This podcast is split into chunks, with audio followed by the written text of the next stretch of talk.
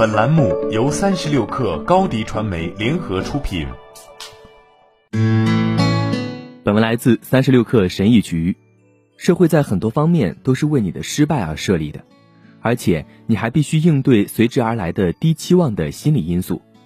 社会认为你注定要说同样的话，所以你也这么认为。你周围的人也一样。很快，平庸就变成了常态。如果你对自己和他人期望更高，往往会被认为不敏感。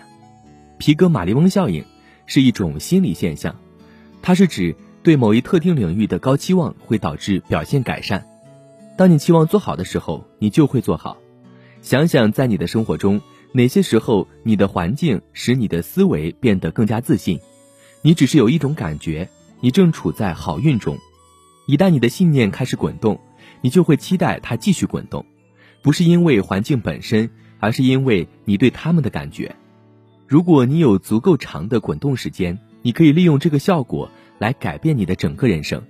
这就是发生在我身上的事。多年来，我一直对自己期望不高，然后我开始期望更多，因为我受够了我的现状。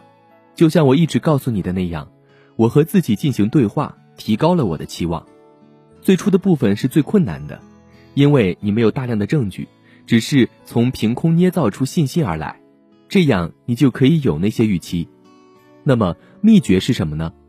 只是有期望，你有技能，你有一定的天赋，你不需要把周围的人和整个社会作为衡量你应该如何行为的标准。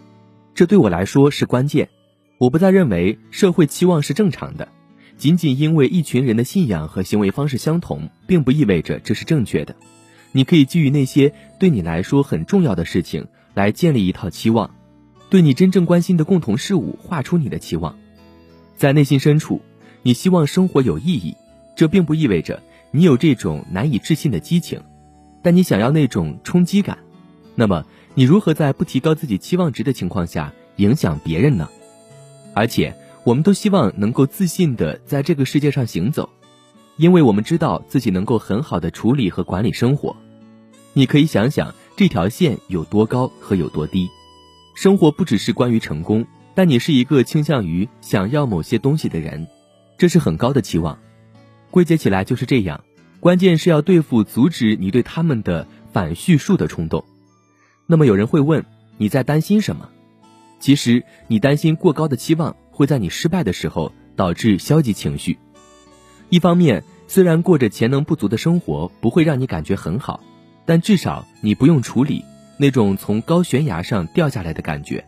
这种感觉伴随着对自己设定的高期望而失败，所以我们欺骗自己，降低自己的潜能来保护我们的自我和身份。然后，当我们试着给自己设定高期望时，我们只是在某种程度上这样做了。所以，我们仍然有这样的期望。我们可以假装真的在乎、真的努力、真的相信，但在内心深处，我们知道并不是。你担心，如果拍着胸脯保证些什么，你会很脆弱，会发生什么事？然而，情况可能恰恰相反。这世界上很少有人能够完全向世界敞开心扉，并抱有很高的期望。当有人真的这么做时，世界就会。屈从于他们的意愿，你身边有过这样的人吗？他们如此自信，如此肯定，你会自动接受他们的现实框架。所以这是一个先有鸡还是先有蛋的问题。但是你可以通过把所有的精力都花在这些期望上来缓解这些担忧的。对冲和犹豫只会让事情变得更糟。那么如何构建这种期望呢？今天对自己设定高的期望。